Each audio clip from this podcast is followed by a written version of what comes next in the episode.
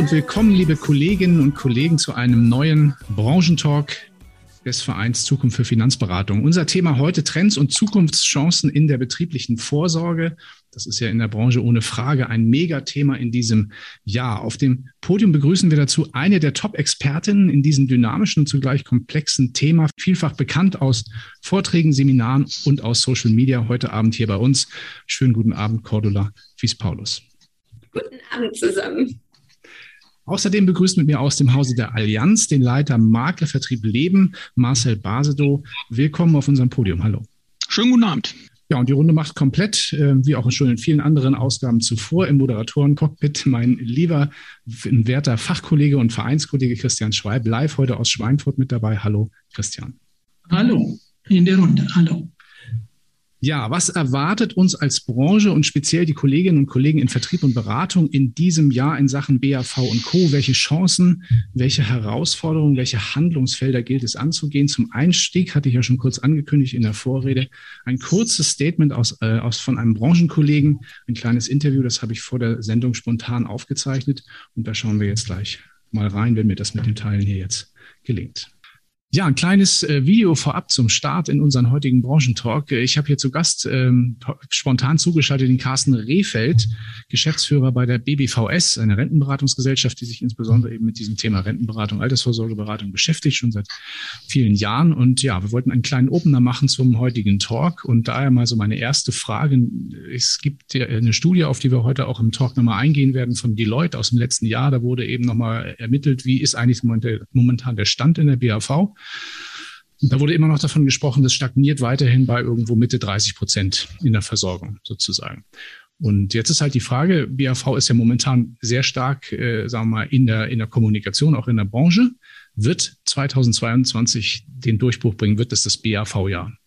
Ja, äh, ob das 2022 das BAV-Jahr äh, wird, äh, äh, kann ich nicht voraussagen. Wir haben leider keine Glaskugel. Ähm, wir haben im letzten Jahr äh, das umsatzstärkste Jahr gehabt, ähm, wie einige andere auch. Und da wir ausschließlich im Bereich der BAV unterwegs sind, heißt das ja schon, dass einiges passiert.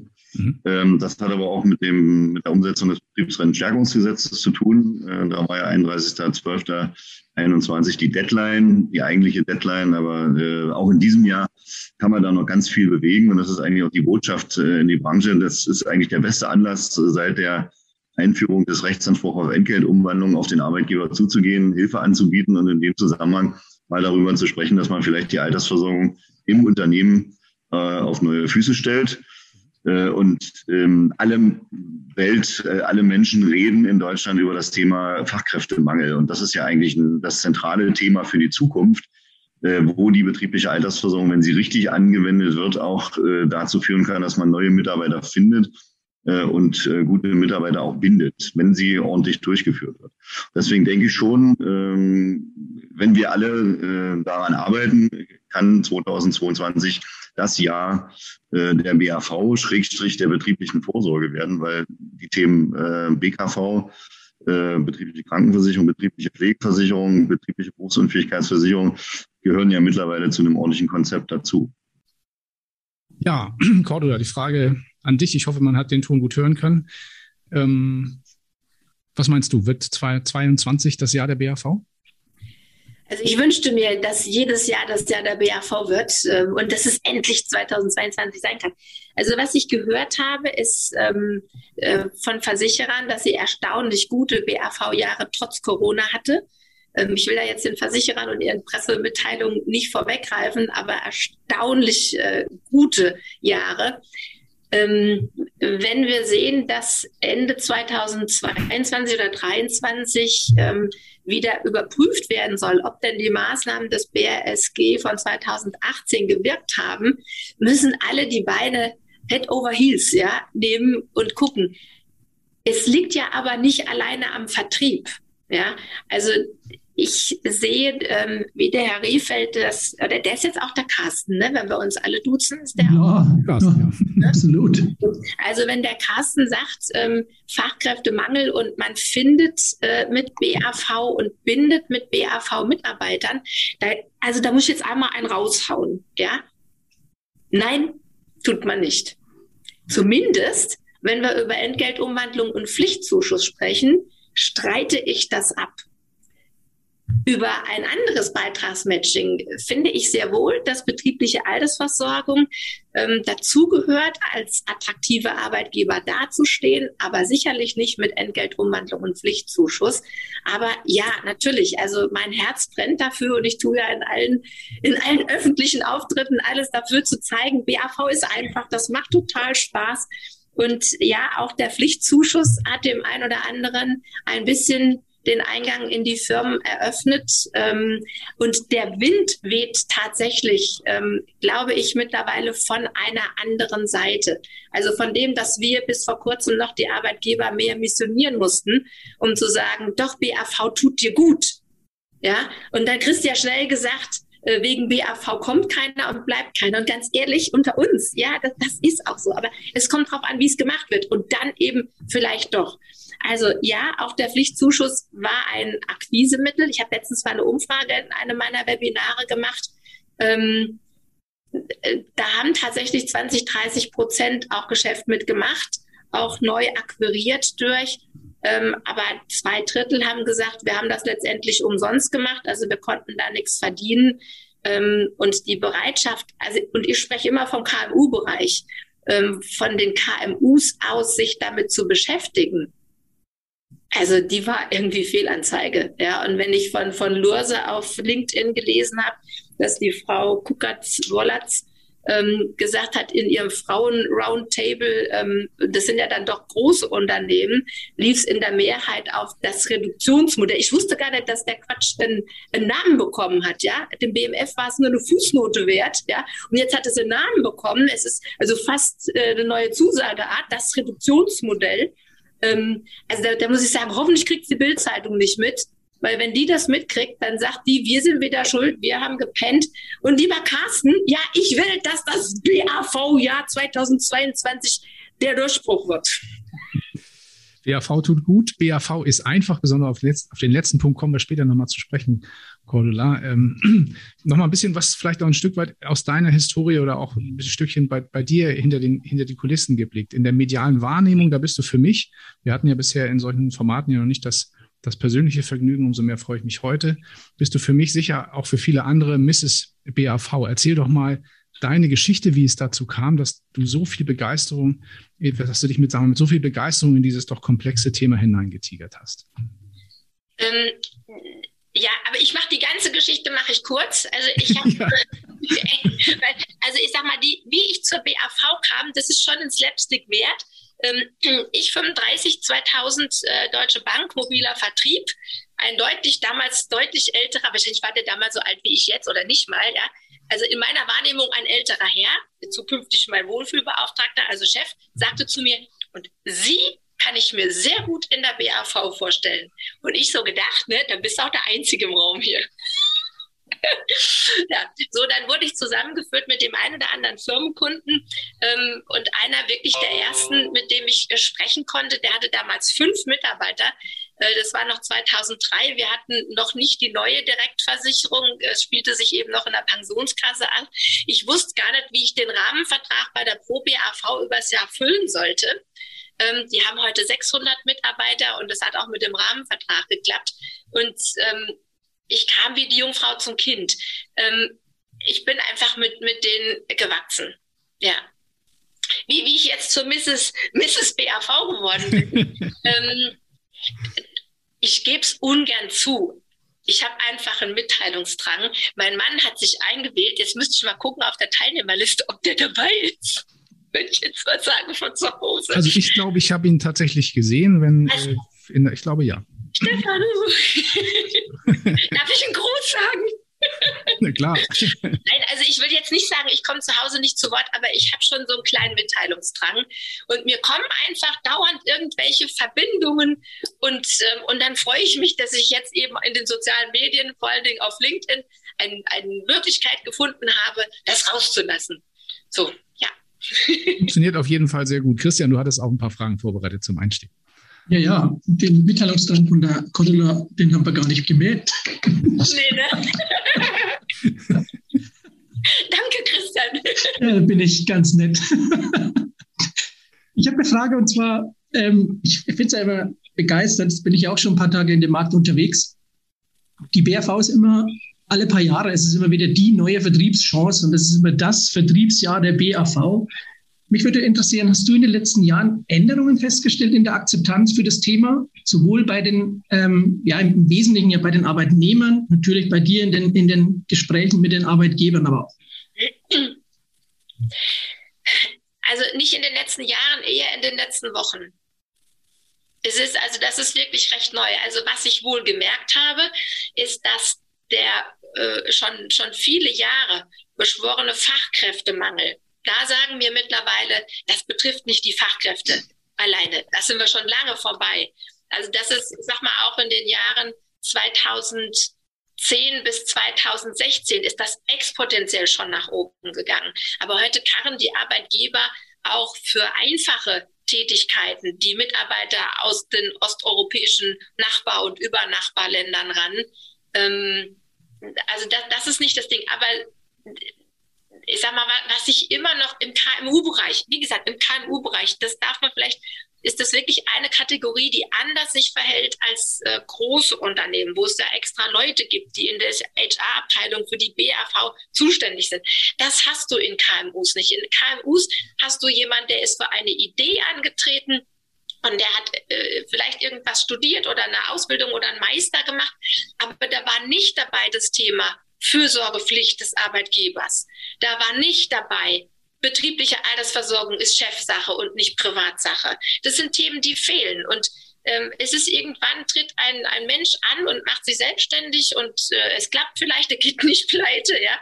Und dann hat der Mitarbeiter, da guckt er immer erstmal, dass er die über die Runden bekommt, ähm, dass der da auch andere äh, Verpflichtungen hat. Also das ist im, im KMU-Bereich lange nicht gang und gäbe. Es gibt die, es gibt diese zugewandten Arbeitgeber, aber das ist lange nicht das. Und das ist eben für uns als Makler, ich bin ja auch noch in der direkten Beratung, weil ich finde, ich muss unbedingt selbst mitkriegen, wie weht der Wind gerade äh, bei den Unternehmen.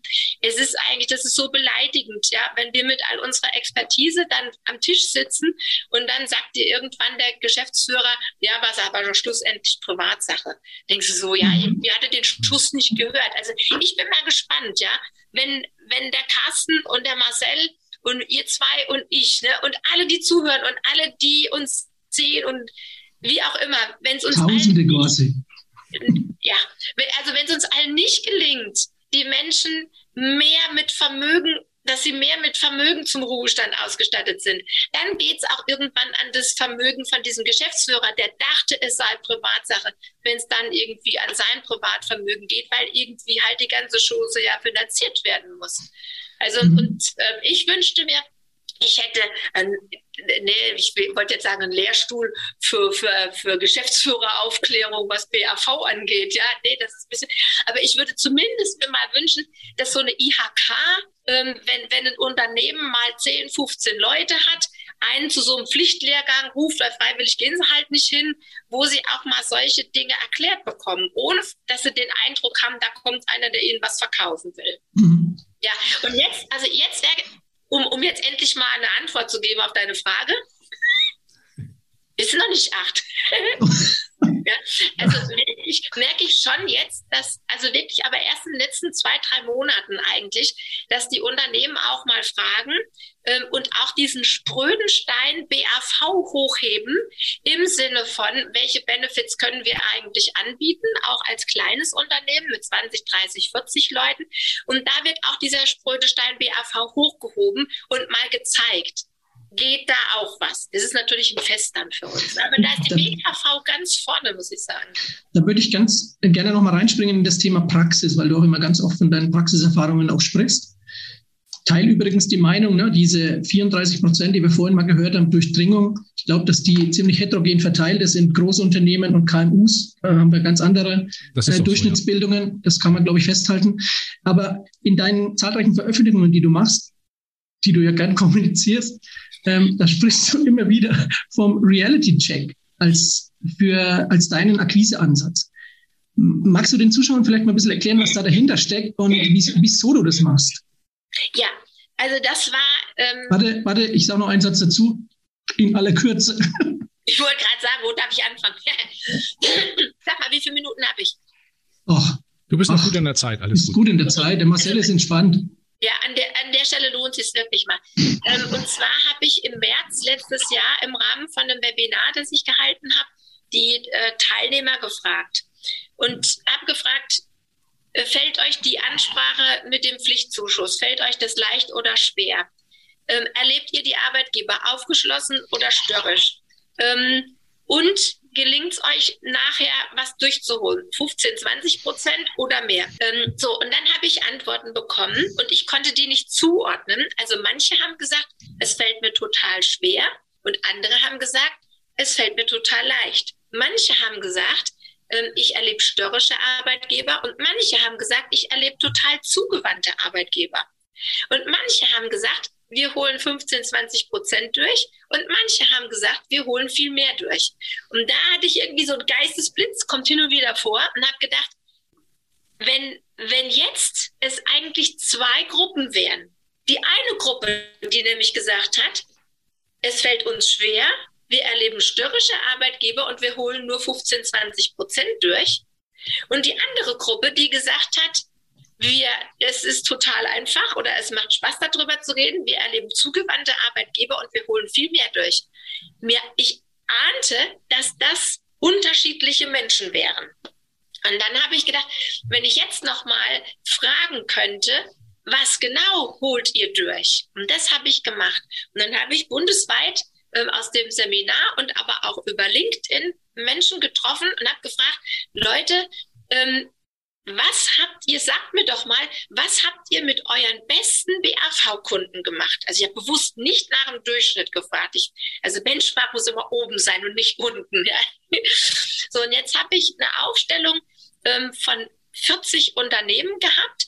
Ich habe nur nach einem gefragt, also nur ich bin mit vier Unternehmen, also 36 andere plus vier von mir ähm, und habe das mal geholt. Und äh, wenn man die Aufstellung nachher sieht, da fällt wirklich, also die Hälfte der Unternehmen gab einen Beitrag plus ein Zuschuss plus zum Teil nochmal ein Add-on und die andere Hälfte hat einen Zuschuss gegeben und insgesamt war ungefähr die Hälfte der Unternehmen, wo auch noch äh, äh die vermögenswirksamen Leistungen in die BAV fließen konnte.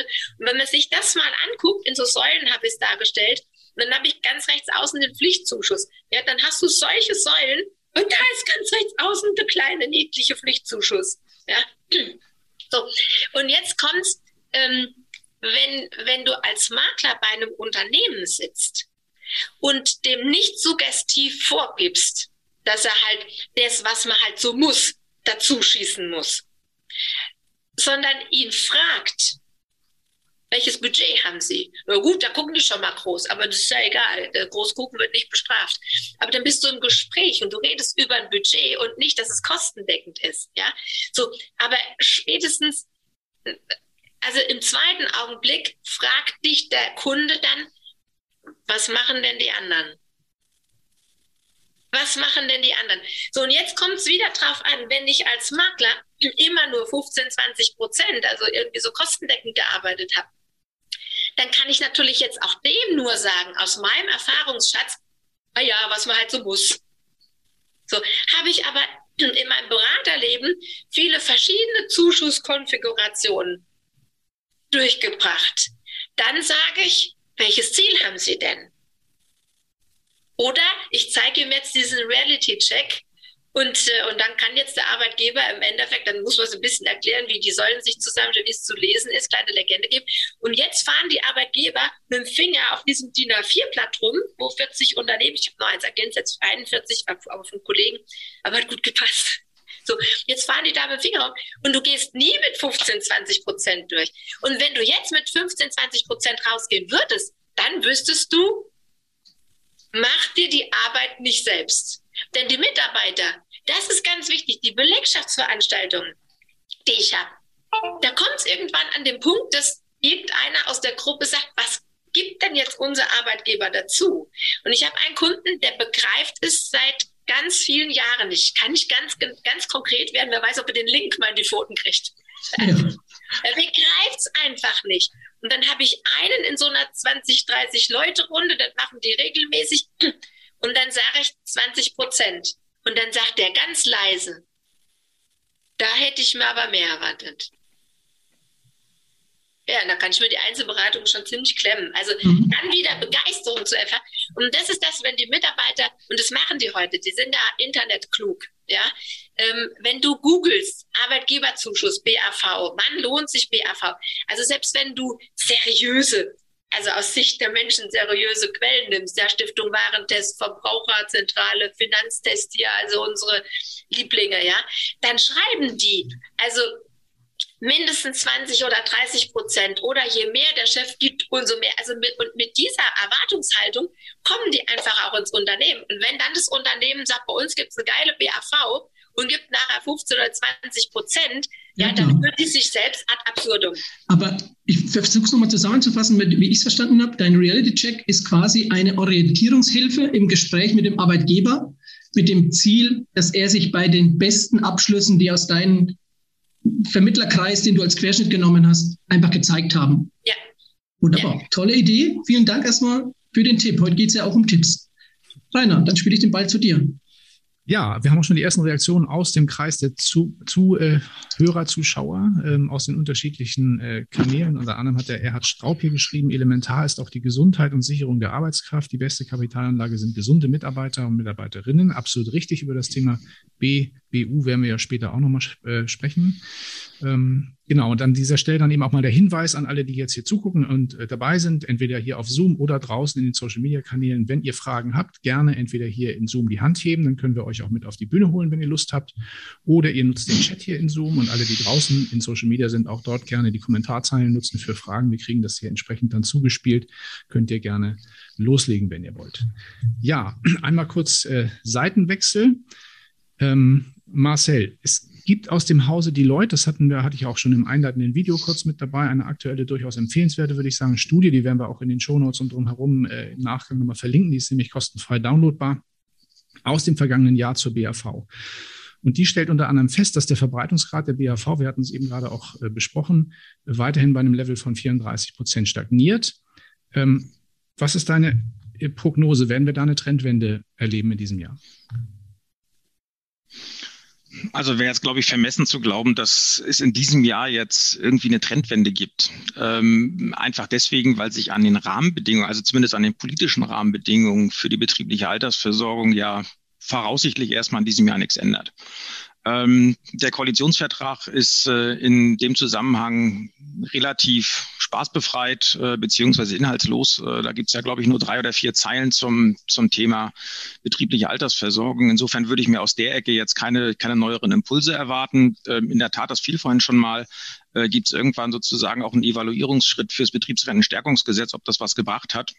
Zumindest kann man aber heute schon mal sagen, da, wo es eigentlich nichts gebracht hat, ist das, was eigentlich so der größte Wurf aus dem Betriebsrentenstärkungsgesetz war, nämlich Sozialpartnermodell, ähm, weil es gibt bis heute keins. Ähm, ist aber durchaus etwas, was ähm, aus meiner Sicht nochmal für einen deutlichen Hub in der betrieblichen Altersversorgung ähm, sorgen kann. Ähm, kommt ein bisschen drauf an, wie es ähm, am Ende genau gestaltet ist. Und ähm, worüber diese 34 Prozent, die du gerade erwähnt hast, natürlich ein bisschen hinwegtäuschen. Ähm, na klar kann man über Verbreitung reden. Ähm, die Frage ist bloß, ist die Frage der Verbreitung wirklich ein sinnvoller Indikator für die Frage, haben die Leute dann eigentlich überhaupt eine vernünftige Vorsorge? Ähm, ist die sozusagen bedarfsgerecht? Ähm, weil in solche Statistiken fließen ja beispielsweise auch irgendwelche vermögenswirksamen Leistungen von 26,59 mit rein, äh, die irgendwelche Mini-Zusagen darstellen, die aber natürlich keine vernünftige Altersvorsorge sind. Äh, und, und daher kommt es, glaube ich, vor allen Dingen darauf an, ob ich als Arbeitgeber einfach bereit bin, ein vernünftiges System der betrieblichen Altersversorgung hinzustellen. Und da bin ich total bei Cordula, geht es gar nicht darum, nur den gesetzlichen Zuschuss zu geben, ähm, sondern Studien haben in der Vergangenheit immer gezeigt, dass der Arbeitgeber bezüglich seines Arbeitnehmers eine ganz große Empfehlungswirkung hat, wenn es darum geht, mitzumachen. Äh, wenn der Arbeitgeber schon sagt, ja, das ist halt so ein Entgeltumwandlungsding und da muss ich halt mitmachen, weil es gibt einen Rechtsanspruch, Rechtsanspruch da drauf und ja, du kriegst auch noch 15 Prozent, dann macht halt keiner mit. Mhm. Wenn der Arbeitgeber sagt, ich habe ein cooles Modell ähm, und da gebe ich auch selber was dazu, ähm, und ich propagiere das auch noch ähm, sozusagen an alle Öffentlichkeit im Unternehmen, dann äh, habe ich natürlich einen ganz anderen Hebel, weil das ist schon mal das erste Signal für einen Arbeitnehmer. A, A scheint es dem Arbeitgeber wichtig zu sein. Der Arbeitgeber wird es nicht machen, wenn es nichts taucht. Ähm, also überlege ich mir das mal, ob ich das tue. Ähm, und das, das sehen wir immer wieder äh, in der Praxis. Dort, wo der Arbeitgeber halt dahinter steht, da sind die Durchdringungsraten und Beteiligungsquoten in der BAV deutlich äh, höher, als wenn das eben nicht der Fall ist. Mhm. Und ähm, in, in Bezug auf die Frage, was passiert in 22, da gibt's natürlich jetzt durchaus ein bisschen eine Zäsur, zumindest dort, wo wir versicherungsförmige BAV haben, weil wir natürlich jetzt zum 1.1.2022 ja ähm, gesetzlich verordnet die Rechnungszinssenkung bekommen haben, mit der ehrlicherweise Anfang letzten Jahres noch gar nicht so viele gerechnet hatten, äh, uns eingeschlossen und ähm, damit äh, natürlich sich das Spiel so ein bisschen gewandelt hat, weil wenn man mal auf die Zusagearten der BAV guckt, wir bei der Beitragszusage mit Mindestleistung, die ja sozusagen formal auch ähm, die äh, 100-Prozent-Garantie beinhaltet, ähm, die ist einfach ökonomisch nicht mehr sinnvoll darstellbar. Das haben die DRV-Aktuare ähm, sehr, sehr früh auch schon zu bedenken gegeben, dass mhm. wir dann im Gesetz quasi eine Zusageart stehen haben, die ökonomisch nicht sinnvoll ist, also die einfach nicht mehr, nicht mehr machbar ist äh, und damit sozusagen ein Switch einhergeht ähm, von der Beitragszusage mit Mindestleistung auf diese beitragsorientierte Leistungszusage äh, und damit eben auch einhergeht, dass äh, die Garantieniveaus äh, abgesenkt werden, um noch eine vernünftige Rendite darzustellen. Und das ist, glaube ich, so der größte Wandel, der uns 2022 gelingen muss. Ähm, und das ist auch ein Thema, was wir sehr, sehr intensiv treiben, ähm, dass beispielsweise ein Verlust beziehungsweise ein Verzicht auf Garantie kein garantierter Verlust ist, sondern dass es die einzige Möglichkeit ist, in dem ökonomischen Umfeld, in dem wir im Moment gerade sind, eine vernünftige, rentable und echt attraktive Altersvorsorge auf die Beine zu stellen. Äh, weil da sind wir natürlich alle ein bisschen dadurch geprägt, ähm, dass Versicherungen in der Vergangenheit sehr, sehr stark garantiebezogen verkauft worden sind und gar nicht so sehr renditebezogen äh, angeboten worden sind. Und das in Kombination mit einer BAV, die natürlich auch einen Systemvorteil hat, ähm, weil das ähm, Modell der Bruttoentgeltumwandlung ist aus meiner Sicht ein System, was ähm, dem, dem Nettosparen wirklich äh, auch wirtschaftlich überlegen ist, ähm, dann kann da eine gute Sache daraus werden. Aber es ist einfach eine gemeinschaftliche, kommunikative Aufgabe, an der wir, glaube ich, alle gemeinsam arbeiten müssen. Mhm. Das ist im Endeffekt auch schon fast die Antwort auf die zweite Frage, nämlich genau das hätte ich jetzt gefragt, ne? also in Richtung äh, Rechnungszins, äh, herausfordernde Situation, insbesondere in der Kommunikation, auch Kulturwandel. Ihr wart in dem Bereich ja letztes Jahr ein Stück weit mit der Allianz auch First Mover ne, auf Produktseite. Das äh, ist ja. ja. Äh, auch durch die Presse gegangen, haben wir ja noch gut in Erinnerung. Ähm, jetzt hast du schon so ein paar Tipps gegeben, wie man das sozusagen verkäuferisch oder beraterisch umsetzen kann, dass das, dass das dann in der Zukunft funktioniert. Ist die Branche schon so weit? Äh, ist, ist das schon durchgedrungen, auch bei, bei den einzelnen Kollegen in der Beratung, dass man das dann so rumdrehen muss und vielleicht auch anders kommunizieren muss? Oder ist da noch ein großes, dickes Brett zu bohren? Nein, also ich glaube, das äh, ist bei den allermeisten äh, mittlerweile angekommen. Und ähm, das, das gab auch, das haben wir in der Kommunikation gemerkt, jetzt auch keinerlei Widerspruch oder Widerstand, ähm, sondern alle Beteiligten, die ja äh, durchweg sozusagen finanzrational unterwegs sind und die Kapitalmarktsituation auch kennen, denen ist völlig klar, ähm, dass eben mit, einem, mit einer anderen Produktwelt wir nur in der Lage sind, diesen, diesen Herausforderungen zu begegnen. Äh, und insofern hat sich der Markt natürlich jetzt durchaus auch äh, ein bisschen neu sortiert. Also zumindest soweit ich weiß, gibt es jetzt keinen ähm, relevanten äh, Marktplayer in der betrieblichen Altersversorgung, der tatsächlich noch ernsthaft ähm, 100% Garantien anbietet. Äh, weil damit ist sozusagen der, ähm, der Deadlock äh, im, im Rendite-Sinne schon, schon irgendwie mit eingebaut. Ähm, und das haben die BAV-Berater ähm, durchweg alle verstanden. Ähm, was natürlich noch es braucht dazu, ist so ein bisschen der Transmissionsriemen auch zu den Firmen. Ähm, und ähm, da äh, ist natürlich Überzeugungsarbeit äh, gefragt. Und als allererstes wird natürlich immer die Haftungsfrage gestellt. Äh, Habe ich als Arbeitgeber ein Haftungsrisiko, wenn ich jetzt auf solche Modelle umsteige?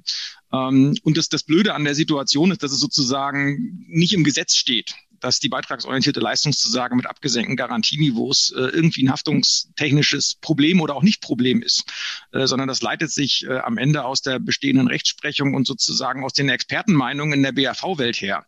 Äh, das ist insofern erklärungsbedürftig und in die Details würde ich jetzt auch gar nicht einsteigen wollen. Ähm, aber nach meiner bei dem Punkt, äh, Marcel, Erfahrung. Bei, bei, dem Punkt würde ich tatsächlich gerne nochmal reingrätschen, weil mhm. das ist was, was wir uns auch schon ähm, im Vorfeld nochmal noch mal überlegt haben Klar auf der, ähm, in der ersten Sicht den Markt, in der zweiten Sicht haben wir aber immer die Arbeitgeber. Die denken bei abgesenkten Garantien und auf der einen Seite und auf der anderen Seite in der, in der arbeitsrechtlichen Verpflichtung stecken die ja mit der BAV drin. Da denken die sofort an, an, an Risiken. Und mich interessiert tatsächlich, was, was wäre denn in, aus eurer Sicht so der Zauberspruch, den wir, den wir nutzen kann, um dem Arbeitgeber das einfach zu vermitteln, warum auf der einen Seite die Garantie eigentlich das größere Problem wäre in der Ablaufleistung für seinen Arbeitnehmer, anstatt dass es für ihn ein großes Problem darstellt. Ja, weil beispielsweise, wenn er selber auch in die BAV was reingibt, dann will er doch auch, dass sein Geld vernünftig angelegt ist, der Arbeitgeber. Ähm, und wenn man es in Garantieprodukte anlegen würde, dann wird am Ende tatsächlich nicht nominell, aber real weniger rauskommen, als er eingezahlt hat. Das ist am Ende Geld verbrannt. Und was für den Arbeitgeberbeitrag gilt, gilt doch für die Entgeltumwandlung ganz genauso. Ähm, und äh, daher muss man sich immer klar machen, äh, dass gemäß Gesetzeswortlaut es diese Garantieerfordernis in der beitragsorientierten Leistungszusage überhaupt nicht gibt. Ähm, die stand nämlich beispielsweise schon vorher im Gesetz 1999, bevor die Beitragszusage mit Mindestleistung mit 100 Prozent tatsächlich in 2001 überhaupt erst erfunden worden ist. Ähm, und ähm, wir haben uns nur so sehr daran gewöhnt, dass es sozusagen im Standard immer den 100 Prozent Garantieerhalt äh, gibt. Aber gesetzlich gefordert ist er eben nicht. Und das muss man den Unternehmen einfach klar machen. Mhm. Und ich würde vor allen Dingen die Diskussion mit dem Arbeitgeber überhaupt nicht so risikoorientiert ähm, ähm, führen, sondern ich würde die vor allen Dingen chancenorientiert führen, ähm, weil am Ende kannst du mit einer, mit einer Risikodiskussion jede gute Idee irgendwie platt machen. Mhm. Ähm, das würde ich aber immer in die Kategorie allgemeines Lebensrisiko ähm, stellen. Also wenn du die Diskussion führst, dann darfst du halt auch morgens nicht aus dem Bett aussteigen. Ne? Weil könntest du ja einen Fuß brechen oder ausrutschen oder sonst irgendwas Schlimmes passiert. Nicht bei dir. Ich würde gerne eine Frage aufgreifen. Da hat der Erhard Straub von der Konzept aus München auch schon kurz geschrieben bei uns im Chat. Aber elementar ist auch die Gesundheit und die Sicherung der Arbeitskraft. Das führt mich just zu einem Thema bei euch, das ihr jetzt vor wenigen Wochen äh, ziemlich stark ausgerollt habt, das Thema Absicherung von biometrischen Risiken in der BAV. Da geht ihr gerade sehr, sehr aktiv damit um, sehr stark nach vorne. Dazu gibt es verständlicherweise ähm, verschiedene Meinungen zu diesem Thema aus der Vergangenheit heraus. Wir haben das eine oder andere mal selber diskutiert. Welche Modelle sind denn eure Empfehlungen? Was spricht heute dafür? Also wo ist der, der, der neue Weg? Also wenn man mal sich die Geschichte der BAV anguckt, ähm, dann kann man die Diskussion ehrlicherweise überhaupt gar nicht nachvollziehen, warum das in Frage steht, biometrische Risiken in der BAV abzusichern bevor 2001 der Rechtsanspruch auf Entgeltumwandlung kam, war die Erwerbsminderung elementarer Bestandteil ähm, der ähm, betrieblichen Altersversorgung, Erwerbsminderungsabsicherung stand, stand immer drin. Äh, da hieß das Invaliditätsvorsorge.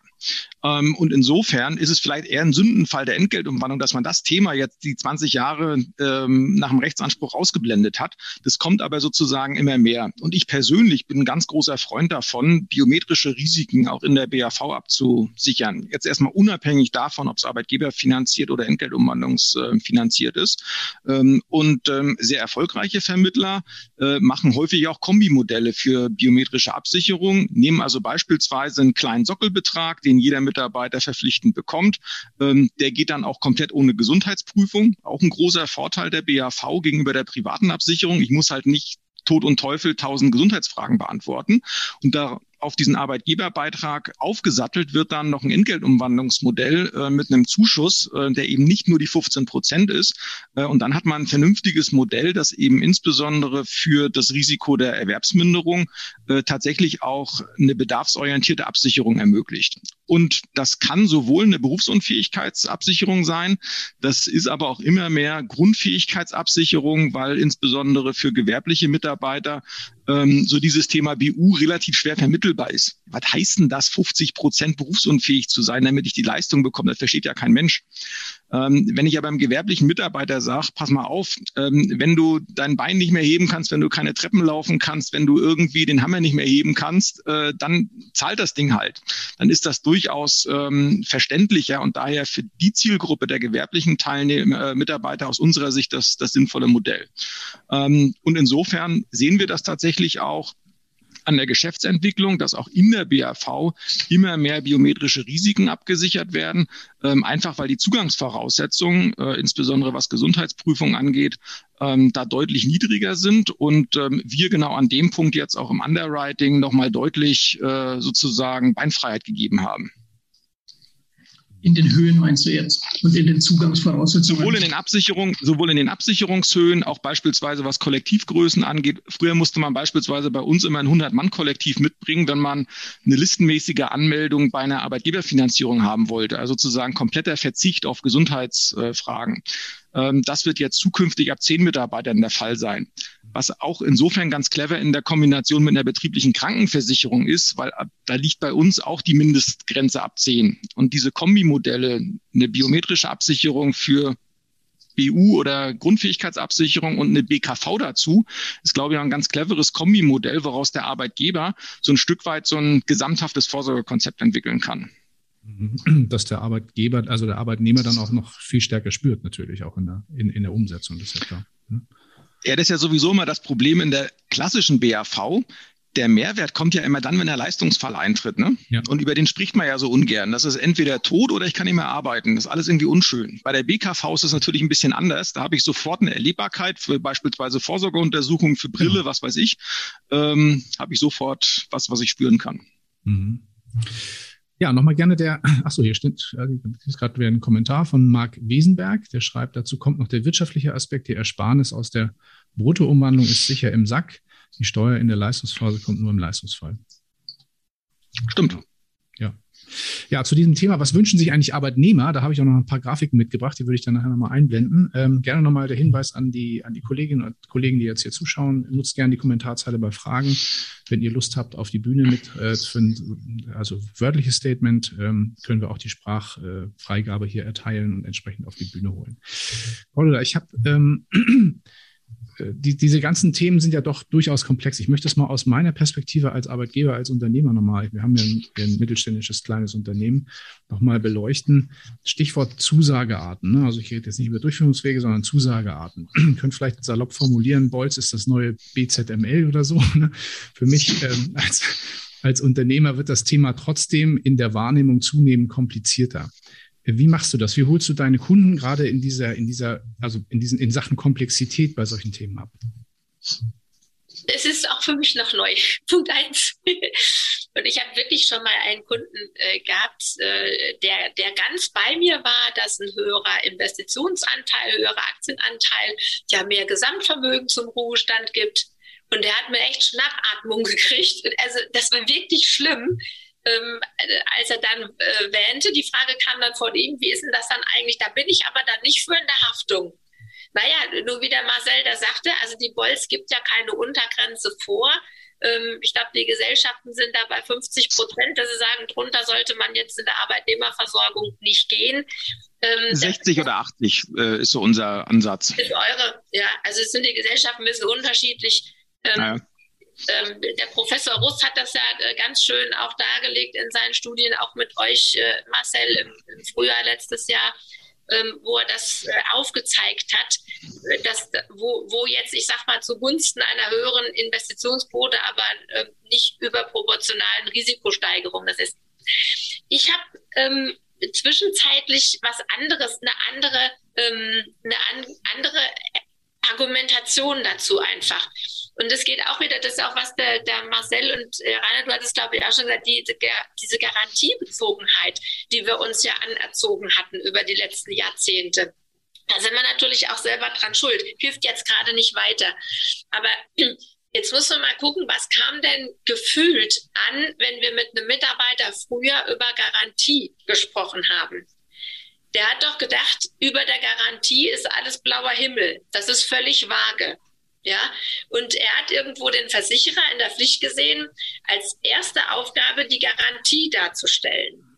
So, wenn du dir aber heute moderne Anlagemechanismen anguckst, Kapitalanlagemotoren, ähm, dann ist das ja unterschiedlich. Die einen werden täglich gewichtet, die anderen monatlich, äh, Zweitopf, Dreitopf, das ist mal völlig wurscht an der Stelle. Aber zeig mal einem Arbeitgeber so einen Verlauf an. Ja, der fängt da unten an und dann geht er da hoch. Die Frage ist ja nicht, endet das wie beim EKG tot auf der Nulllinie, sondern die Frage ist nur, wie steil geht die Linie? Ja, so. Und ähm, wenn man sich das mal anguckt und sagt jetzt, egal, egal welchen Anlagemotor du da drin hast, du brauchst natürlich Laufzeit. Also bei fünf Jahren spielt das Thema ein bisschen anders. Aber gehen wir mal über eine Laufzeit, wo du wirklich eine Altersversorgung aufbauen kannst. Und dann hast du, dann hast du so ein, dann hast du jetzt so, so ein Vermögen da hinten dran. Jetzt frage ich den Arbeitgeber, was müsste passieren, damit am Rentenbeginn nichts mehr da ist? Ja, da müsste ja, müsste ja alles Geld, das wir haben, von heute auf morgen nichts mehr wert sein. So, und dann kann man jetzt die, die Einzahlung noch anzeigen. Kann gucken, okay, das ist eingezahlt worden, das ist jetzt vom Arbeitgeber dazugekommen, das ist netto tatsächlich der Eigenanteil gewesen. So, und dann gehst du mal runter, sagst du so, da haben wir 100% Bruttobeitragsgarantie, da 80, da 70, da 60, da 50.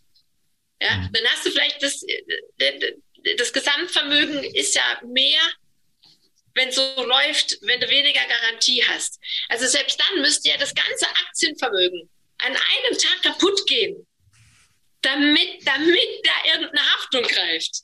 Das ist ja, also wenn das passiert, haben wir alle ein anderes Problem. Und an der Stelle hast du dann auch keine Diskussion mehr. Also wenn du das, ich habe das grafisch aufbereitet, ähm, das kann man wunderschön zeigen. Und dann ist letztendlich die Garantie nicht mehr als der Toner auf dem Papier. Aber man muss es einfach mal gesehen haben und und äh, ich sag mal, was es sich auch lohnt, und das fragen auch Arbeitnehmer nach, mal zu hören, ist, dass ein Versicherer keinesfalls dafür arbeitet, die ausgewiesene Garantie darzustellen, sondern der Versicherer, egal wie er heißt, von A über L bis Z, ja, die arbeiten alle daran, vom ersten Tag so viel wie möglich aus diesen Beiträgen insgesamt zu machen, unter Einhaltung ganz vieler ähm, Sicherheitsgurte. Ja, so und, und ich sage es dann sogar wirklich, ich sage, weißt du, und wenn der Versicherer nur die Garantie darstellen wollte, dann würde ich dem keinen Euro geben. Mhm. Weder von deinem Beitrag noch und schon gar nicht würde ich ihm bezahlen dafür. Ja, weil, und das Kissen kann ich selbst legen für meinen Kunden. Dazu bräuchte ich keinen Versicherer. So, und, die Versicherer werden jedes Jahr hart daran gemessen, von wie viel Ratingagentur, von wie viel Schlaumeiern, also nein, das ist jetzt Wuschikos gesagt. Und, und die streben danach, da möglichst weit vorne zu stehen. Also, äh, kein Problem, oder? Naja, gut, aber ich meine, ist die Frage, kommt das auch, was du jetzt gerade darstellst, auch wirklich beim Kunden an? Ich teile jetzt dazu mal einen Chart, ne? dann kann man sich das ja mal anschauen. Das ist so momentan das, was auch in dieser schon besagten Studie, äh, in der, in der, es war eine Befragung auch unter Arbeitgeber, äh, Arbeitnehmern, ne? also was beim Kunden letztlich ankommt, so in dieser Gewichtung. Ne? Garantien immer noch sozusagen an Platz zwei, Sicherheit ganz oben, ja, und irgendwann kommt Rendite. Da haben wir doch noch echt was zu tun, oder nicht? Ja, also das, ähm, das sehe ich differenziert. Ähm, wie viele Leute sind da befragt worden? Wie alt waren die und was mhm. nutzen die seither? Ja, das ist eine gute Frage. Das müsste ich jetzt tatsächlich nachlesen. Aber ich, ich stelle die, wie gesagt, dann im, Nachgang nochmal in die, in, ja. die Show, in die Shownotes. Dann kann man nochmal schauen, was das ist. Also ich fand es tatsächlich interessant. Ist das die von 2020 oder eine neuere? Das ist 21, Sommer 21, also auch vor der aktuellen Diskussion. Insoweit ähm, kann ja sein. Ich weiß nicht, vielleicht auch in die Runde gefragt. Teilt ihr das, was wir eben gesehen haben? Oder ich, hab was? Mal, ich möchte noch mal sagen dazu. Ja? Äh, Gerade dazu. Ähm, ich habe mal äh, gegoogelt und bin drauf gekommen, dass 2014 es 160.000 ETF-Sparpläne gab. Mhm. 2019 gab es 1, 1,3 ähm, äh, Millionen. Und zu Ende 2021 gab es über 3,3 Millionen ETF-Sparpläne. Klar, weil das Thema mit Masse digitalisiert wird und auch hip ist. Aber, aber, weißt du, aber, die, aber diese ETF-Sparpläne, die haben alle gar keine Garantie. Null. Ja, und, und ähm, deshalb kommt es in, in, in, aus meiner Lebenserfahrung, auch aus meiner Beratungserfahrung, sehr drauf an, mit wem du sprichst.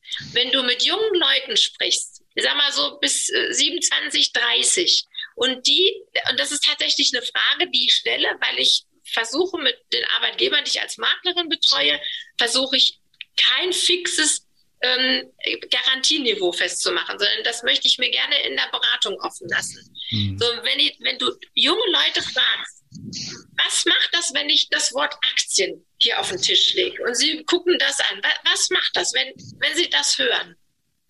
Dann kriegst du heute, also das ist meine Erfahrung, dann kriege ich gesagt, das ist gut. Da kann man mehr Geld draus machen. Da kommt was, da kommt mehr herum.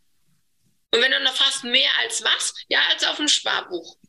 Okay, kennst du dich aus? Nö, nicht. Und andere, ähm, ich sag mal, diese ETF-Sparpläne, da sitzen ja auch noch ganz viele, die, ähm, die in den Startlöchern sind.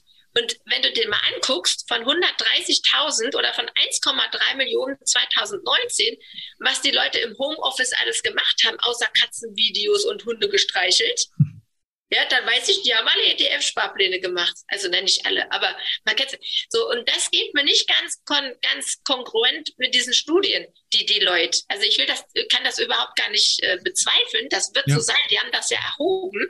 Ähm, ich habe selber mal. Was, was aber. Ja. Äh, eine, eine Bemerkung dazu, was diese Studie aber zeigt, äh, und das finde ich eigentlich ziemlich ermutigend, wenn ich es richtig gesehen habe. Äh, ganz wichtig, da steht Sicherheit genau. über Garantie.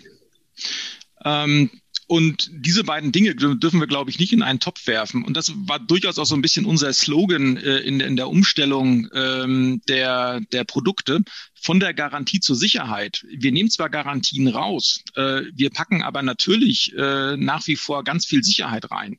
Und was meint der Arbeitnehmer denn mit Sicherheit? Ja, der will doch vor allen Dingen, dass seine Rente am Ende lebenslang sicher gezahlt wird. Der will, dass diese Rente im Zweifelsfall vielleicht auch nicht, äh, nicht groß schwankt, sondern dass sie möglichst stabil bleibt. Äh, und deswegen sind wir ja ganz weit weg davon, die Garantien irgendwie komplett rauszunehmen. Und die Garantieelemente sind auch total wertig äh, nach wie vor. Ähm, auch ein 80 Prozent Garantieniveau ähm, ist eins, was kein anderes Produkt ähm, in der Finanzdienstleistung am Ende äh, bieten kann. Ähm, und in der Wahrnehmung der Leute ist dann offenbar schon ange angekommen, dass Garantie in so einer Befragung nicht mehr das höchste Gut ist, sondern dass es vor allen Dingen auf Sicherheit ankommt und die formale Garantie echt nebensächlich ist. Das finde ich eigentlich eine sehr ermutigende Botschaft. Ja, also da hat, glaube ich, der Professor Russ auch wirklich viel dazu getan mit seiner Aufklärung. Es, es scheint mir fast, dass da ein bisschen was auch außerhalb äh, der Finanzbranche vielleicht gelandet ist. Aber nochmal, ich will nochmal darauf zurückkommen. Ähm, es kommt wirklich, wenn, wenn du die jungen Leute nach ihrem Erleben mit Aktien oder nach ihrer Einschätzung zu Aktien, was haben die denn erlebt? Die haben doch in den letzten wie viele Jahren im Endeffekt nur steigende Aktienmärkte erlebt. Die haben doch gelernt, dass selbst eine weltweite Pandemie, die die ganze Welt zum Stillstand gebracht hat, der Börse nichts gemacht hat. Das haben die gelernt auf TikTok Universität oder wo auch immer man das. Ja, also, ja, denen fehlt ja die Erfahrung von meiner Altersklasse. Ihr wart ja auch noch viel jünger, aber von meiner Altersklasse. Ich bin mit Kunden 13 Jahre durchs Tal der Tränen gegangen. Ja, bis der DAX von 8000 Punkte wieder auf 8000 Punkte war. Ja, die Papierkunden. Ja, die haben eine andere Erfahrung. Aber selbst Menschen in meinem Alter, ähm, gehen wieder in Aktien rein und sagen, naja gut, da habe ich mal was verloren, aber hm, auf lange Frist scheint es ja zu funktionieren. Also da hat sich viel verändert. Ja. Aber trotzdem musst du ja die, die Brücke zur, ähm, zu, dann zur betrieblichen Altersvorsorge bauen. Ne? Also dass ein ETF natürlich auch, ein, das ist ja ein ganz anderes Produkt. Das wird ja auch ganz anders angeboten und auch ganz anders vertrieben und so. Das wird stark digital vertrieben. Da findet äh, eine ganz andere Form von Beratung, wenn überhaupt, statt. Ja. Ähm, ich weiß nicht, Christian, du hast das ja auch in deiner beraterischen Praxis. Also hast, teilst du die an? Also ist das bei dir genauso? Die, diese, diese Veränderung in, in der Kultur, auch bei Kunden?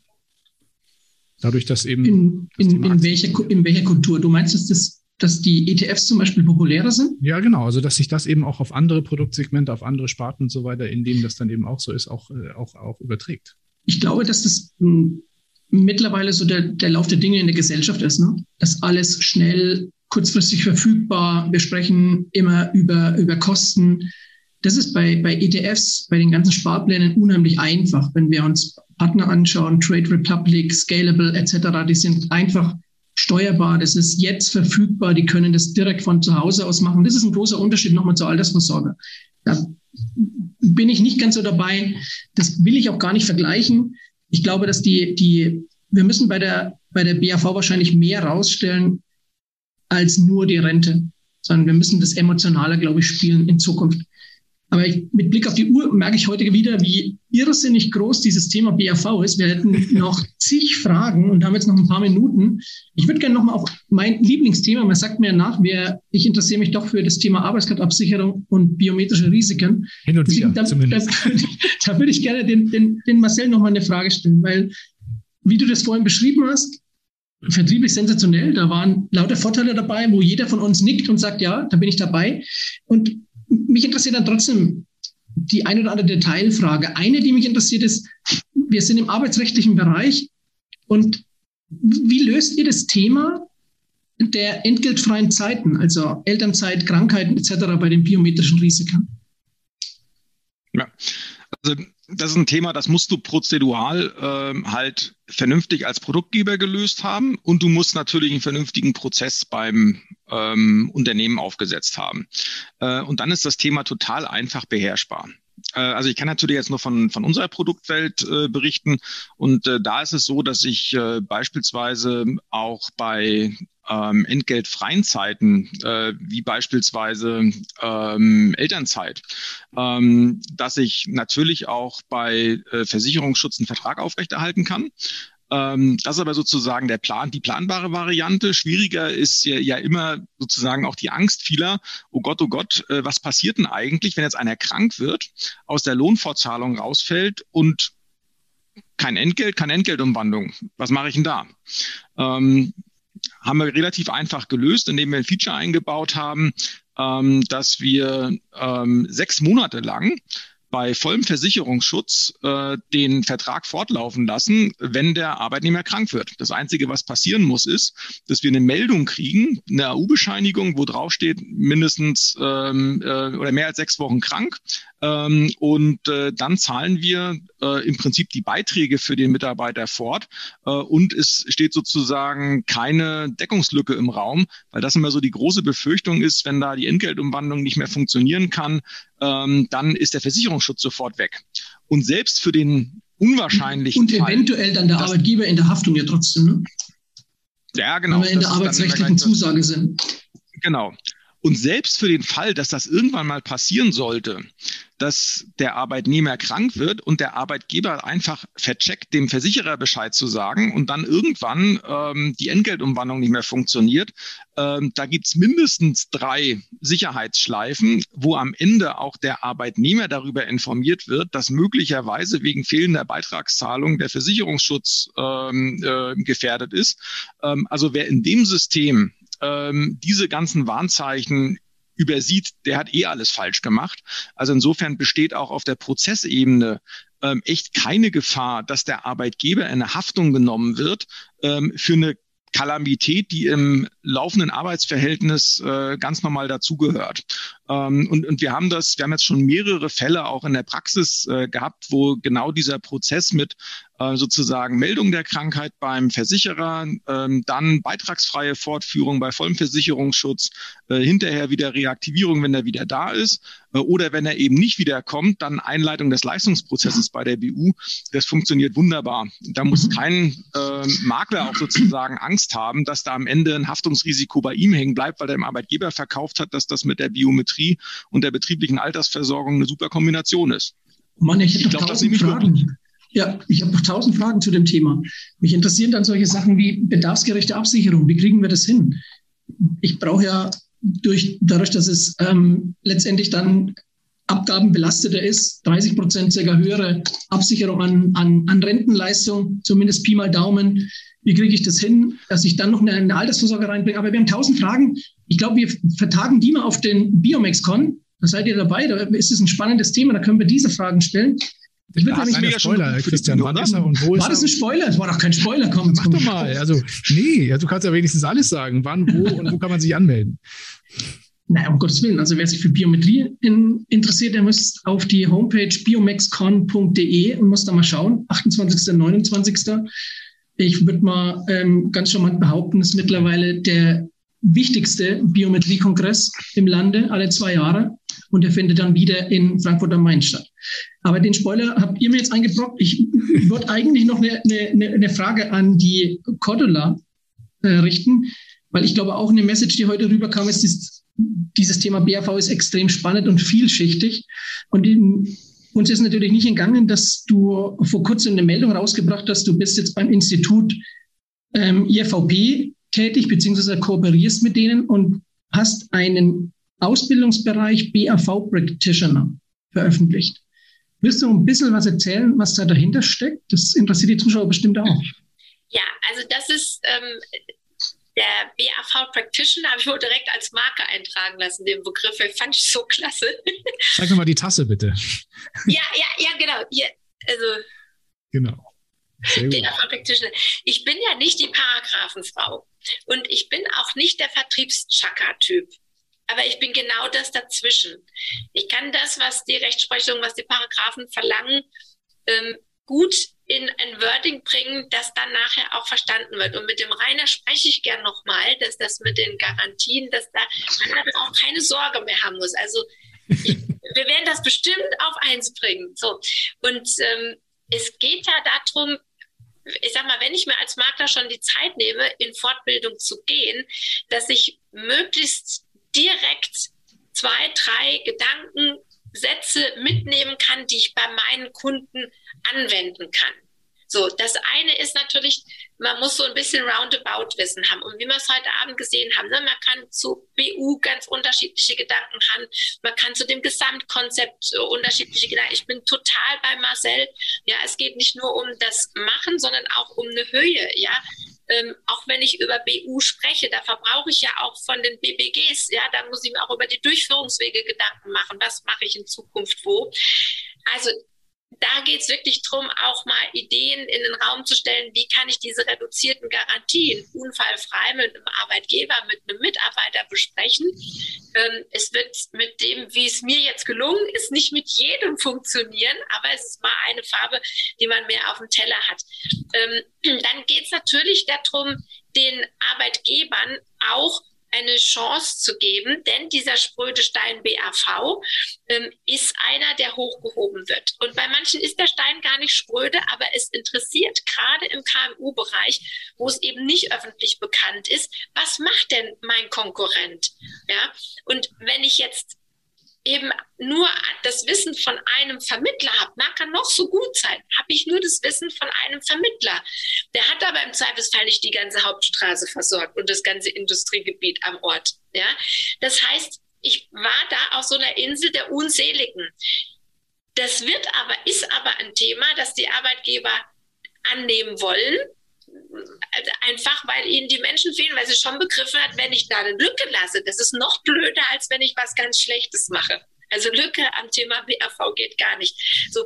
Und jetzt gehen sie dann damit raus und sagen, pass mal auf, hier gibt es wirklich eine Stichprobe, da gibt es einen Überblick. Ähm, da kannst du dich dran orientieren. Wie du das gesagt hast, da gibt es eine Orientierungshilfe.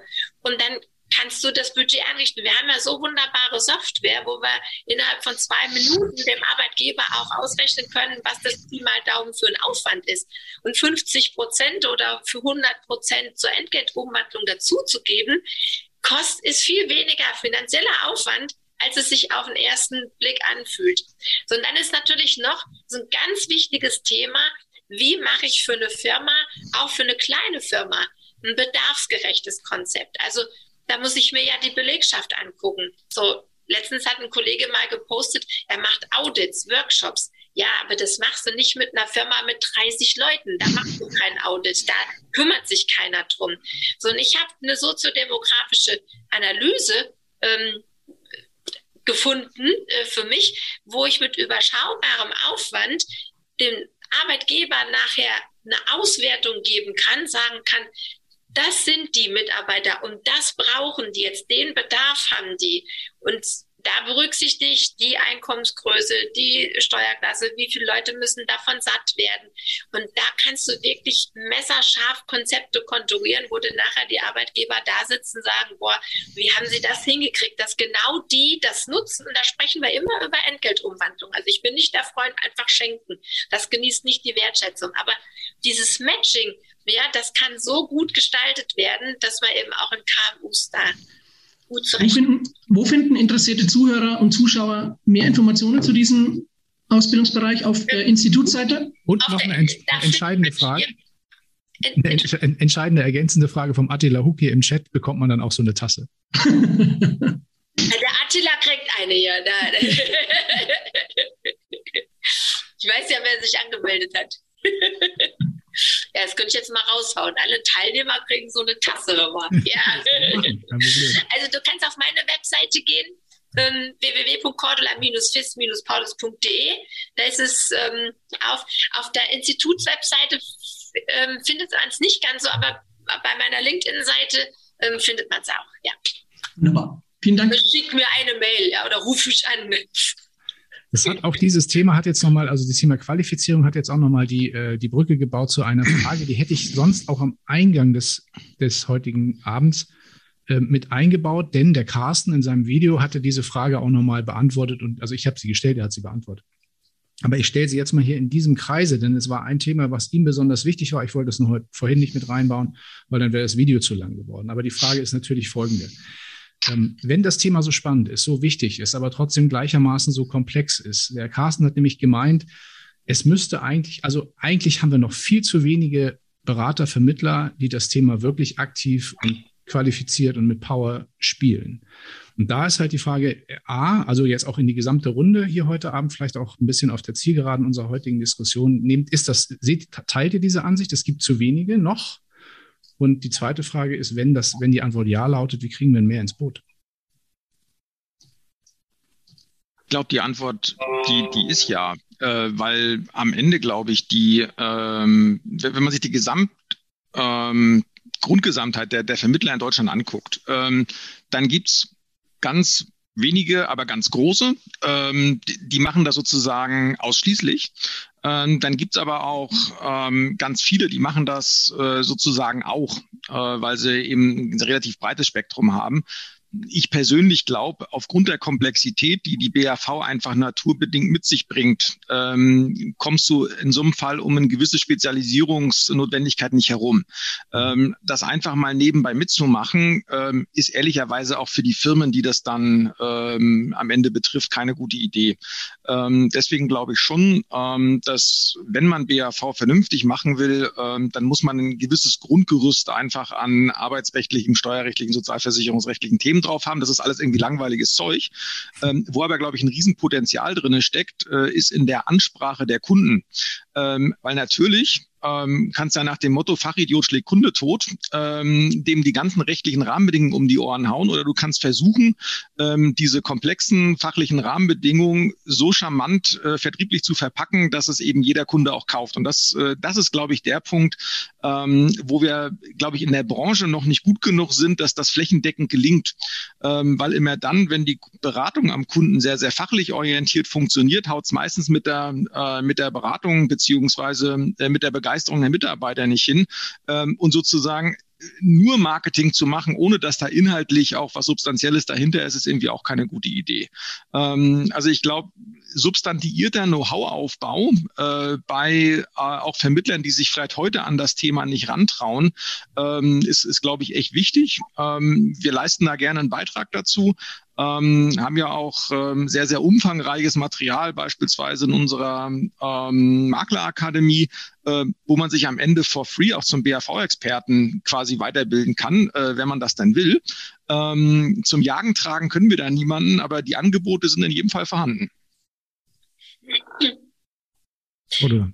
Ja, also die, ähm, ich, ich sehe einen Punkt genau wie Marcel, dass die Touchpoints, die so der Generalist unter den Versicherungsvertretern hat zum Firmenkunden, dass der die ruhig stärker nutzen kann.